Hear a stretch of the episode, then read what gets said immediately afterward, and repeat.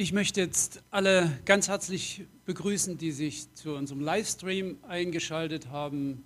Herzlich willkommen und ich freue mich, dass du dabei bist und dass wir auch auf diese Art und Weise, auch wenn wir räumlich ein ganzes Stück voneinander getrennt sind, doch miteinander Anteil haben dürfen an diesem Gottesdienst und Gemeinschaft haben dürfen. Wir hören heute eine Predigt von Thomas Freudewald und ich möchte dich schon mal nach vorne bitten und würde gerne noch für dich beten vor der Predigt.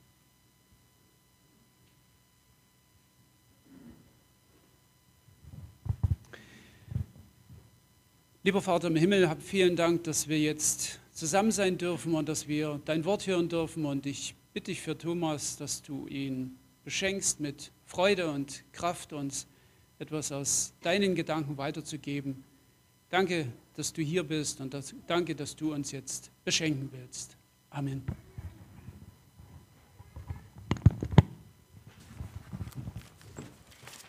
Eine neue Predigtreihe fängt an. Uwe hat es gesagt. Liebe ist nichts für Warmduscher. Ich weiß nicht, wie es euch mit kaltem Wasser geht. Ich will jetzt nicht noch rauskriegen, was ihr heute früh besprochen habt als meine Geschwister und ich Kinder waren, da haben wir mal einen Wettbewerb gemacht, wer ist zuerst in der kalten Ostsee. Die Tafel hat 9 Grad gezeigt, das weiß ich noch. Und gewonnen hat unsere Schwester. Ihr könnt euch vorstellen, dass ich als böser kleiner Bruder meistens nichts sehr Schmeichelhaftes über sie gesagt habe. Und sie hat uns alle in den Schatten gestellt und hat Mut gezeigt. Heute geht es um Liebe. Das Thema heißt, ohne Liebe ist alles nichts.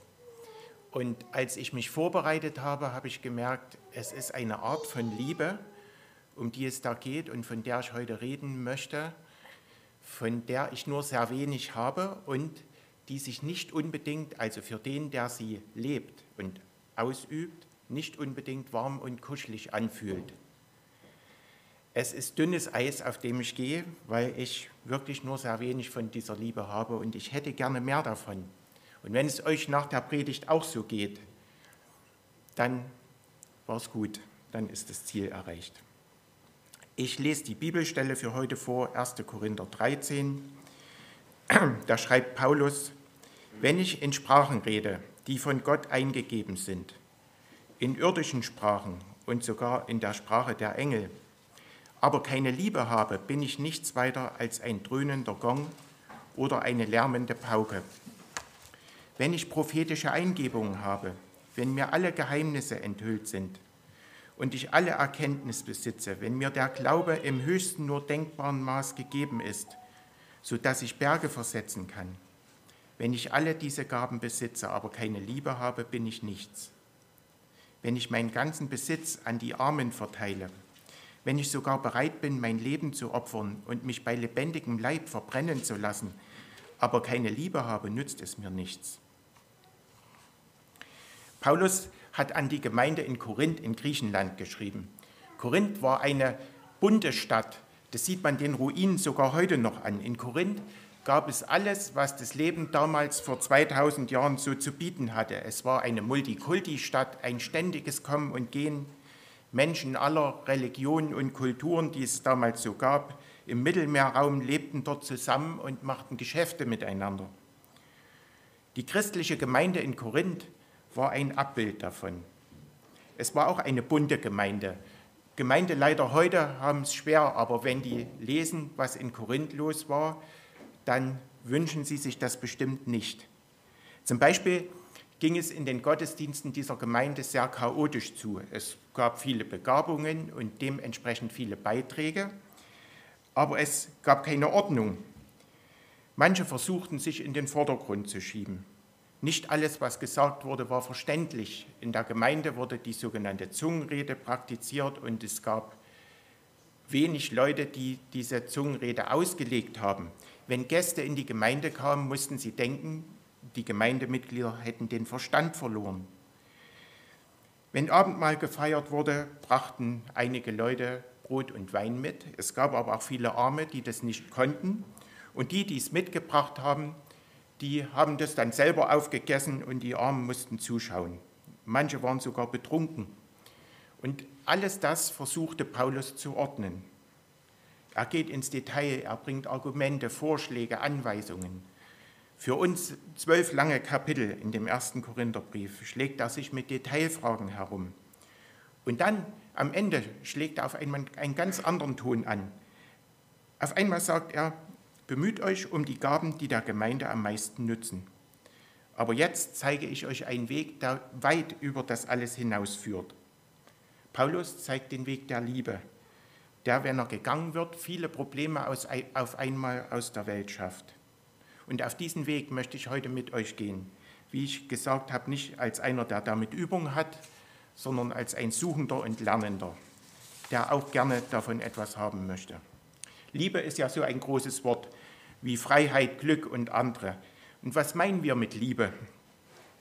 Wir bezeichnen damit, so könnte man es übersetzen in ordentliches Deutsch, ein inniges Gefühl der Zuneigung. Für unsere Vorstellung spielt oft die erotische Anziehung, Sex Appeal mit hinein. Ursprünglich war das in unserer Sprache anders. Im Althochdeutschen, Liubi, wo unser Wort Liebe herkommt, bedeutete das Gunst und Freundlichkeit. Das hatte keine erotische Komponente. Unsere heutige Vorstellung wurde mehr durch andere Begriffe wiedergegeben. Wer mal auf der Wartburg war, äh, Sängerwettbewerb, Minne, also wo man versucht hat, die Gunst einer Frau zu gewinnen. Im Griechischen, der Sprache des Neuen Testaments, wird nicht so viel an Bedeutung in das Wort Liebe hineingepackt. Es gibt einfach für verschiedene Arten der Liebe verschiedene Worte. Und das Wort, was Paulus hier gebraucht in der Bibelstelle, die wir gelesen haben, ist Agape, die Liebe, die sich in den Dienst des anderen stellt und die versucht, die Perspektive des anderen einzunehmen. Wir Erzgebirger haben ja eine besondere Beziehung zum Licht und ab nächste Woche, ich freue mich schon drauf, werden wir das wieder sehen. Mein Schwager hat mir extra für die Predigt eine Grubenlampe zur Verfügung gestellt, eine Blende. Das ist ein originalgetreuer Nachbau. Ich mache sie mal kurz an, die qualmt aber ein bisschen. Und ich halte sie gleich mal hoch. Ich habe sie mal zu Hause im Dunkeln angemacht und eine Weile angelassen. Für unsere LED verwöhnten Augen ist es ein sehr jämmerliches Licht.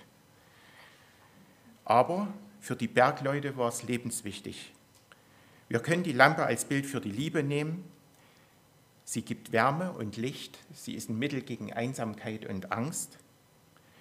Und ja, sie hat, obwohl sie so ein klägliches Licht in unseren Augen gibt, den Leuten sehr, sehr geholfen. Sie hat im Dunkeln doch eine ziemliche Ausstrahlung. Allerdings hat der Vergleich Grenzen. Indem die Lampe äh, Licht gibt, verbraucht sie Brennstoff, in diesem Fall Blendenöl. Ich habe mal Rapsöl genommen, das scheint aber nicht ganz so optimal zu sein. Äh, sie verbraucht Brennstoff. Das ist bei der Liebe nicht der Fall. Sie wird stärker. Wenn wir sie leben, wird sie von Gott immer wieder neu gespeist. Also zu Hause, das ist immer der Vorführeffekt, ging es schöner. Ich mache sie aber jetzt mal aus. Ich puste sie aber nicht aus, weil das sehr qualmt.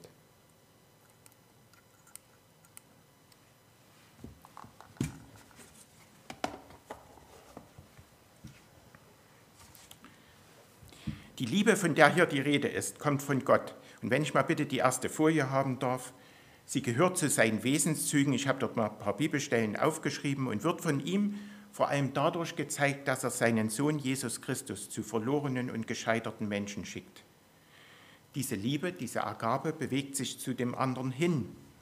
Sie tut genau das, was die geliebte Person vom Liebenden braucht. Johannes 3, Vers 16 zeigt das, Menschen, die so lieben, bekommen diese Fähigkeit von Gott geschenkt. Sie ist eine Frucht des Heiligen Geistes. Gott zeigt seine Liebe besonders dadurch, dass er seine Feinde liebt. Eine Handlungsweise, die auch uns als seine Nachfolger kennzeichnen soll. Es ist eine bewusste, eine willensgesteuerte Liebe, die sich nicht davon abhängig macht, wie attraktiv die geliebte Person ist. Das ist bei den anderen Arten der Liebe, die das Griechische auch noch kennt, anders. Und auch bei unserer Vorstellung, die wir im Allgemeinen von Liebe haben. Wenn Paulus sagt, einen Weg zeige ich euch, meint er damit eine Lebensweise, die von der Agape bestimmt wird. Ein Weg, den wir jeden Tag wieder neu gehen. Und er beschreibt jetzt einen Menschen, wir haben es gelesen, mit unglaublichen Begabungen und Fähigkeiten und einem überragenden Charakter. Viel mehr, als was man normalerweise erwarten kann. Anschließend sagt er etwas ganz Schockierendes. Wenn ich diese Agabeliebe nicht habe, dann ist meine ganze Größe, sind meine ganzen Begabungen nichts wert. Und das schauen wir uns jetzt etwas näher an. Dieser Mensch spricht in Sprachen, die Gott eingegeben hat. Das können menschliche Sprachen sein, die er eigentlich nicht gelernt hat, wie es nach dem Bericht der Apostelgeschichte bei der Gründung der Gemeinde geschah. Es können aber auch Sprachen der Engel sein, also Sprachen sind damit gemeint, die übersetzt, interpretiert werden mussten in der Gemeinde, damit sie für die Zuhörer verständlich wurden. Dass jemand eine solche Fähigkeit hat, ist schlichtweg ein Wunder, eine Fähigkeit, die nur von Gott kommen kann. Die Menschen haben sich ja sprachlich auseinanderentwickelt. Sie verstehen sich auf vielen Ebenen nicht mehr. Wir müssen, wenn wir in ein anderes Land gehen, mühsam die Sprache lernen. Das kann Jahre dauern. Und Gott bewirkte das Wunder am Anfang der Gemeindezeit, dass zu Pfingsten war das ja, die Apostel das Evangelium in verschiedenen Sprachen weitergeben konnten. Da wurde eine Schallmauer im wahrsten Sinn des Wortes durchbrochen. Menschen, die außerhalb des Volkes Israel lebten und von dem Segen ursprünglich abgeschnitten waren, wurden jetzt von Gottes Liebe erreicht. Aber auch in den Gemeinden selbst war das Reden in Sprachen ein Zeichen, dass Gott anwesend war und wirkte. Deshalb wurden auch solche Fähigkeiten, solche Begabungen sehr hoch geschätzt, auch ganz besonders bei den Korinthern. Wir können uns aber auch einen Menschen vorstellen, der besonders gut reden kann, der einfach überzeugend auf die Zuhörer wirkt. Diese Fähigkeit ist ja auch sehr nützlich im Alltag, aber auch für die Ausbreitung des Evangeliums.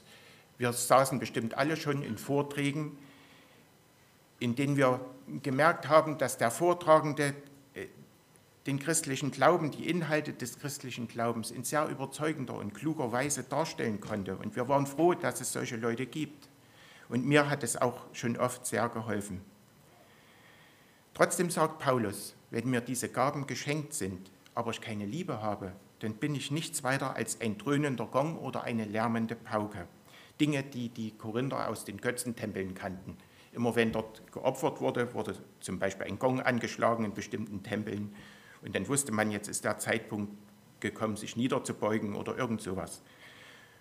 Man kann in dem, was Paulus schreibt, drei Dinge sehen. Erstens sind die Töne laut und unangenehm. Zweitens harmonieren sie nicht mit der Melodie, zu der sie, die sie eigentlich unterstützen sollen.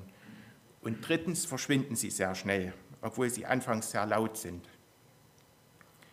Wenn man nicht am Bild von Gong und Pauke hängen bleibt, kann man sich einen Musiker vorstellen, der zwar technisch richtig spielt, aber mit seiner Musik nicht lebt, also nicht mitgeht. Stellt euch jemand vor, der Geige spielt und dabei stocksteif dasteht.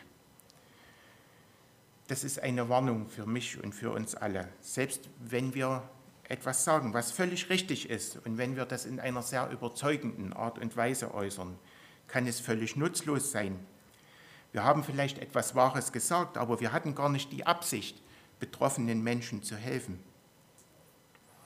In den 1980er Jahren wurde die Immunschwächekrankheit AIDS bekannt, die durch ein Virus hervorgerufen hat. Und es wurde dabei festgestellt, dass diese Krankheit vor allem, aber nicht nur, durch sexuelle Kontakte übertragen wird. Eine besondere Risikogruppe sind homosexuelle Männer mit ständig wechselnden Partnern. Das ist auch heute noch so. Leider wurden in diesem Zusammenhang viele falsche und verletzende Dinge gesagt, leider auch von Christen. Aber eine Aussage bleibt sicher richtig und wahr. Verbindlichkeit und Treue in unseren Ehen sind auch für unsere Gesundheit gut. Aber so etwas zu sagen und zu leben, was ja schon viel ist, das reicht nicht. Am 19. April 1987 eröffnete Prinzessin Diana, sie ist ja neuerdings wieder in den Schlagzeilen durch eine Netflix-Serie, hatte ein tragisches Leben und einen tragischen Tod im Middlesex Hospital in London eine AIDS-Station. Und sie tat dabei etwas ganz Besonderes. Sie hat einem Patienten die Hand gegeben. Damals glaubten viele Menschen, dass diese Krankheit durch Berührungen übertragen werden kann. Und ihr Händedruck war einfach ein wirksames Zeichen gegen die Ausgrenzung. Ich weiß nicht, wie gläubig Prinzessin Diana war oder ob sie das überhaupt war, aber für mich ist es ein Bild, was Agape machen kann. Wir haben vielleicht lauter richtige Dinge gesagt über Ehe, Familie und Erziehung, aber die Menschen, die in familiären Nöten und Konflikten leben und uns zugehört haben, die haben wir überhaupt nicht erreicht. Wir haben vielleicht Fehlentwicklungen in der christlichen Gemeinde angeprangert und in der Gesellschaft. Und das war völlig richtig, was wir gesagt haben. Aber wir haben uns nie auf Augenhöhe mit den Menschen um uns gestellt und unsere eigene Verantwortung gesehen. Das alles kann auch dann passieren, wenn wir besonders begabt und befähigt sind und wirklich gute Wahrheiten aussprechen, die richtig sind. Warum? Weil wir den Kontakt zum Boden verloren haben, auf dem wir eigentlich stehen müssten. Und diesen Kontakt stellt die Agape-Liebe, die Jesus-Liebe wieder her, die den anderen wirklich sieht. Sie macht demütig, bescheiden und barmherzig. Sie stellt nicht Prinzipien über Menschen und sie bleibt auch dann aktiv, wenn der andere sich abwendet. So eine Liebe ist wirklich von Gott. Sie ist das eigentliche Wunder und sie verändert Herzen. Worte gehören dazu, die Wahrheit gehört dazu, aber die Liebe arbeitet nicht nur mit Worten, sie versucht zu helfen, und das ist genau die Liebe, die Jesus dir und mir gezeigt hat. Wenn wir die Evangelien durchlesen, wird uns das ganz schnell klar. Ich bringe mal ein Beispiel. Johannes Evangelium Kapitel 8. Jesus ging zum Ölberg. Früh am Morgen war Jesus wieder im Tempel. Das ganze Volk versammelte sich um ihn. Und er setzte sich und begann zu lehren. Da kamen die Schriftgelehrten und die Pharisäer mit einer Frau, die beim Ehebruch ertappt worden war. Sie stellten sie in die Mitte, sodass jeder sie sehen konnte.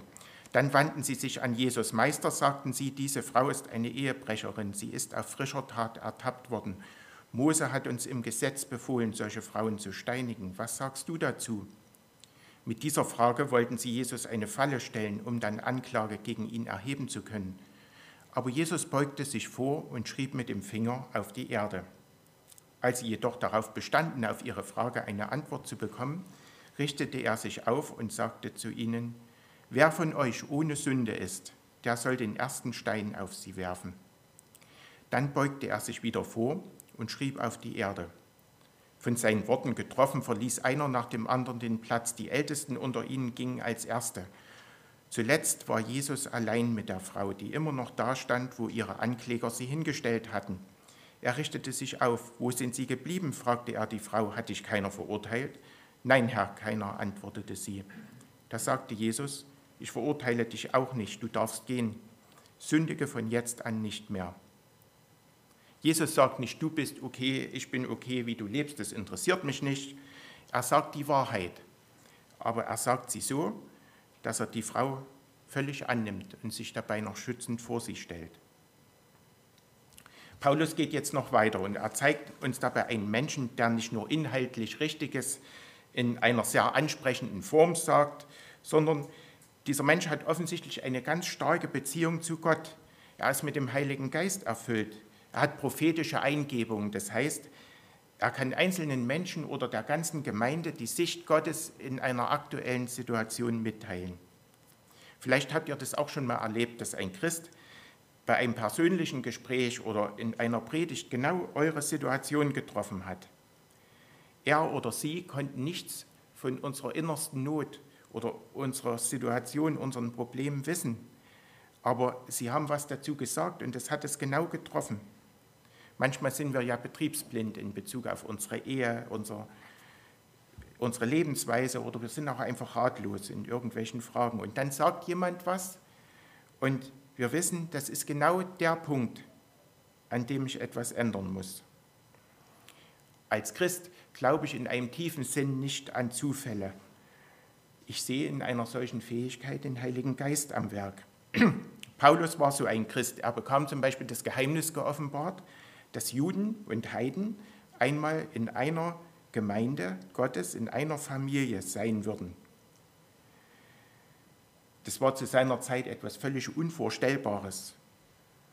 Die Heiden haben die Juden als was Seltsames betrachtet und die Juden hatten haben jeden Kontakt, also ein frommer Jude hat jeden Kontakt mit Heiden vermieden, sogar nicht zusammen gegessen mit solchen Leuten.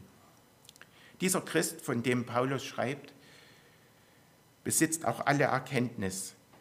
Also er kann nicht nur schwierige Bibelstellen auslegen und hilfreich auf das Leben anwenden, sondern er kann auch Rat geben und Licht ins Dunkel bringen. Auch das zeugt von einer besonders starken Beziehung zu Jesus. Aber es kommt noch besser, dieser Christ hat Glauben im höchsten nur denkbaren Maß, Glauben, der Berge versetzen kann. Das Jesuswort vom Berge versetzen ist ja sprichwörtlich geworden. Bei mir auf Arbeit sagen manchmal Leute, wenn sie äh, nicht wissen, ob der Arzt ihnen das richtige Mittel verschrieben hat, dann sagen sie, naja, der Glaube versetzt ja auch Berge. Jesus wollte mit dieser Metapher aber einen Glauben zeigen, der vor keiner Schwierigkeit Halt macht.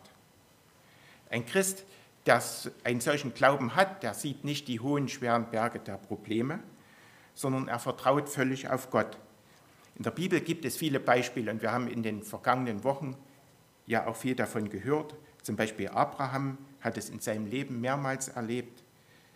Er zog in ein weit entferntes, ihm unbekanntes Land auf den Ruf Gottes hin. Oder David, der hat sich dem weit überlegenen Goliath zum Kampf gestellt, verstandesmäßig eine völlig unsinnige Sache. Ich wünsche mir sehr einen solchen Glauben und ihr vielleicht auch. Wenn wir ihn besitzen würden, dann hätten wir nicht so viel Angst. Wir würden nicht so an unserem Status, an unserem Besitz hängen. Und ich denke, wir würden jemanden, der auch nur in einem gewissen Maß so einen Glauben hat, sehr und solche Gaben hat, würden wir sehr bewundern. Und trotzdem sagt Paulus auch hier, wenn ich das alles habe, aber keine Liebe, dann bin ich nichts. Nicht nur, dass es dann bei mir nichts zu bewundern gibt, sondern meine ganze christliche Existenz ist im Grunde genommen sinnlos, sie hat keinen Wert. Warum? weil ich diese erstaunlichen Gaben zwar von Gott bekommen habe, aber ich verwende sie, als wären sie mein Besitz.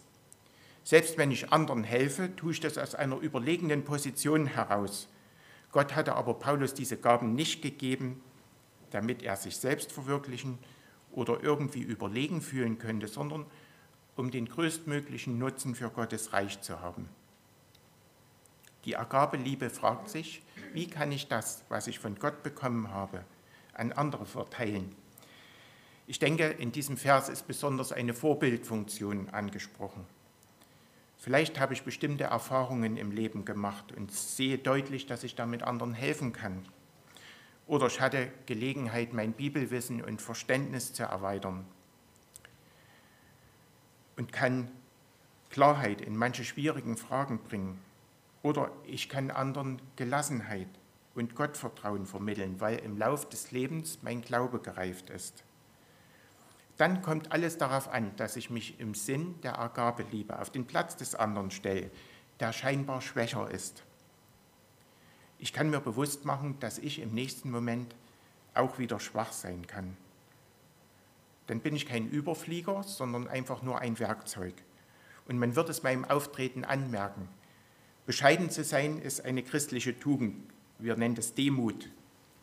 Und dies nicht zu verwechseln mit kein Selbstbewusstsein haben, sondern das heißt eher, sich realistisch zu sehen und sich über Gaben, die Gott einem geschenkt hat, zu freuen. Und aus dieser Dankbarkeit heraus bereit zu sein, anderen damit zu dienen. Es gibt jetzt aber in unserem Bibeltext noch eine Steigerung. Normalerweise lieben wir ja alle unsere materielle Sicherheit und unser Leben sehr. Menschen, die das gering schätzen, die können wir nur schwer verstehen. Aber es gibt sie eben, Menschen, die so für eine Sache einstehen, dass sie ihren Besitz und ihr Leben dafür geben. Und viele Christen sind heute noch darunter in anderen Teilen der Welt.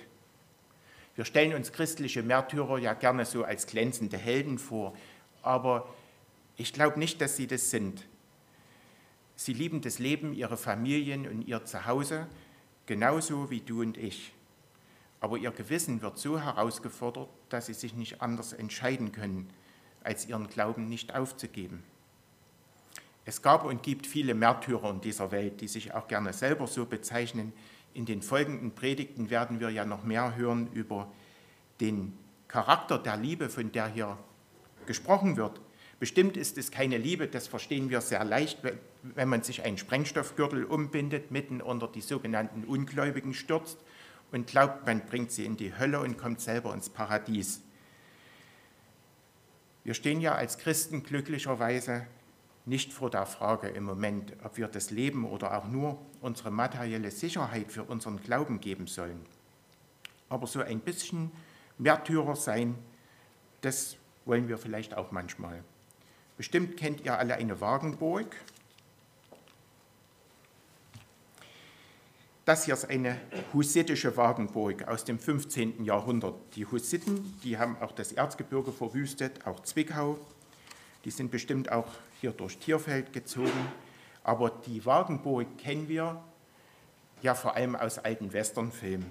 Also die Siedler ziehen mit ihren Planwagen durch die Prärie, die Indianer greifen an und schnell ziehen sie die Wagen zu einem Kreis zusammen. Das ist nämlich die kürzeste Verteidigungslinie. dahinter verschanzen sie sich und feuern nach draußen. Die Wagenburg ist trotzdem eine völlig aussichtslose Stellung. Ich habe mal nachgelesen, was Militärs darüber schreiben. Sie sagen, das ist eine völlige Defensivstellung ohne Ausweg, sozusagen die letzte Verteidigung. Sie ist rein defensiv, es gibt überhaupt keinen Ausweg für die, die da drin sind. Die Sicherheit, die man da drin hat, die ist trügerisch. Man ist auf engstem Raum eingekesselt. Sie ist der perfekte Ort, um sich als Opfer zu fühlen. So ein bisschen, so ein bisschen Wagenburg-Mentalität, die kenne ich auch von mir. Und ich spreche jetzt bewusst in der Ich-Form. Niemand braucht sich mit dem, was ich sage, zu identifizieren. Ich will euch nur herausfordern. Wir Christen, so ist das manchmal in meiner Vorstellung, drinnen, draußen die Welt. In meiner Vorstellung entfernt sie sich immer weiter von Gott, weil sie christliche Werte nicht mehr gelten lassen will. Schnell fühle ich mich als Opfer, ich fühle mich in die Ecke gedrängt. Früher, so stelle ich mir vor, war alles besser, die Gesellschaft war christlicher, die Familie war die allgemein anerkannte Form des Zusammenlebens und es gab auch sonst wenig Widerspruch gegen Christen. Und dabei habe ich so eine Zeit in meinem Leben nie erlebt. Am wenigsten, als ich jung war in der kommunistischen Ära. Denn da bin ich fast täglich mit völlig gegen Christen gerichteten Äußerungen und Handlungen konfrontiert worden, zum Beispiel in der Schule. Ich fühle mich manchmal betroffen, wenn in unserer Gesellschaft geäußert wird, ein menschlicher Embryo sei zumindest bis zur zwölften Schwangerschaftswoche so eine Art Zellhaufen, den man einfach absaugen dürfte. Das ist nicht nur von einem christlichen Standpunkt aus traurig, sondern das ist auch naturwissenschaftlich gesehen unhaltbar, weil sich in diesem Embryo ja bereits die Information für den fertigen Menschen befindet. Aber habe ich in meiner berechtigten Betroffenheit eigentlich die Personen im Blick, um die es da geht, die mit ihrer Lebenskonstellation nicht klarkommen, nämlich in diesem Fall vor allem die werdenden Mütter würde ich zu den Menschen gehören, denen sie von ihren Problemen erzählen? Wär, wäre ich vertrauenswürdig, verständnisvoll, nicht verurteilend? Wie sollte ich das sein, wenn ich in meiner Wagenburg sitze und nach draußen feuere und mich als Opfer fühle? Die Agape-Liebe sitzt nicht da drin, sie ärgert sich nicht. Sie macht die Arme auf für die Menschen, um die es eigentlich geht. Ich fühle mich manchmal betroffen, ein weiteres Beispiel, wenn in unserem Land wieder mal von einigen, längst nicht von allen, die klassische Familie, also Vater, Mutter, Kind, so schlecht geredet wird. Es wird von manchen so getan, als wären andere Formen des Zusammenlebens mindestens genauso gut. Die Bibel zeigt schon von Anfang an, und ich kann das nicht anders sehen, dass eine verbindliche Beziehung zwischen einem Mann und einer Frau und die aus dieser Beziehung entstehenden Kinder, genannt Familie, eine Schöpfungseinrichtung Gottes ist. Man könnte vielleicht sagen, dass Gott dieses Modell favorisiert. Aber auch hier ärgert sich die Agabeliebe nicht und sie fühlt sich auch nicht als Opfer, weil andere das nicht so sehen, sondern sie stellt sich wie im ersten Beispiel eine ganz andere Frage. Hätte jemand, der in Beziehungen lebt, die nicht diesem biblischen Modell entsprechen, genügend Vertrauen zu mir, sich mir zu öffnen, würde ich wertschätzend bleiben, wäre mir ein solcher Mensch genauso willkommen wie jeder andere, ohne dass ich dabei die Wahrheit ausklammere. Ich fühle mich manchmal betroffen, noch als drittes Beispiel, dass in den letzten Jahren verstärkt Menschen in unser Land gekommen sind, und ich habe da auch manchmal Angst, die fanatisch einer Religion anhängen, meist ist es der Islam, und im Namen dieser Religion Gewalttaten begehen. Sie tun das, obwohl sich unser Land für viele Menschen in Not geöffnet hat. Ich denke dann auch an die Situation von Christen in islamisch beherrschten Ländern. Nicht wenige von ihnen werden tatsächlich Märtyrer für Jesus. Wie stellt sich die Agabeliebe dazu?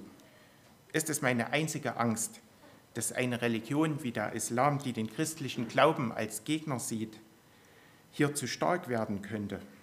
Führt das dazu, dass ich eine negative Einstellung gegenüber Menschen bekomme, die hier Schutz suchen oder auch einfach nur eine Verbesserung ihrer persönlichen Lebensverhältnisse? Vergesse ich vielleicht manchmal, dass die Bibel gerade zu diesem Thema ganz viel sagt. Ich lese mal ein Beispiel vor, 5. Mose 26. Es geht da um eine Art Erntedankfest im alten Israel. Wenn dann der Priester den Korb entgegengenommen und vor den Altar des Herrn gestellt hat, sollst du vor dem Herrn, deinem Gott, bekennen, mein Vorfahr war ein heimatloser Aramäer. Als er am Verhungern war, zog er mit seiner Familie nach Ägypten und lebte dort als Fremder. Mit einer Handvoll Leuten kam er hin, aber seine Nachkommen wurden dort zu einem großen und starken Volk. Die Ägypter unterdrückten uns und zwangen uns zu harter Arbeit. Da schrien wir zum Herrn, dem Gott unserer Väter, um Hilfe. Er hörte uns und half uns aus Not, Elend und Sklaverei. Nie sollte Israel vergessen, in welcher Situation es gewesen war. Und es sollte es dankbar machen und sein Handeln gegenüber Fremden bestimmen. Muss ich da wirklich Angst haben, wenn ich mir das mal durch den Kopf gehen lasse? Die Agabeliebe hat keine Angst. Sie sitzt nicht in der Wagenburg und denkt, dass sie ein Opfer ist, sondern sie hat etwas zu verschenken, weil sie weiß, dass all das Gute, was sie bekommen hat, auch nur geschenkt ist. Und sie kann deshalb auf andere zugehen. Stellt euch vor, wir würden das leben. Und viele Christen machen das ja schon in einer vorbildlichen Weise. Es würde einen gewaltigen Unterschied machen. Ich kann alles opfern, sagt Paulus. Wenn es der falsche Kampf, die falsche Front ist, dann ist es völlig nutzlos. Der Abschnitt, den wir gelesen haben, der dient nicht dazu, irgendetwas abzuwerten oder irgendjemand abzuwerten, sondern die Liebe aufzuwerten. Paulus will uns etwas Gutes zeigen, etwas, das wirklich Sinn macht. Es ist diese Liebe, die wir so dringend brauchen, auch in unseren Ehen und Familien. Und das möchte ich euch zum Schluss zeigen. Dazu brauche ich diese Waage und ich habe mal, weil man das von hinten nicht gut sieht, hier mal gezeigt, was jetzt gleich zu sehen ist.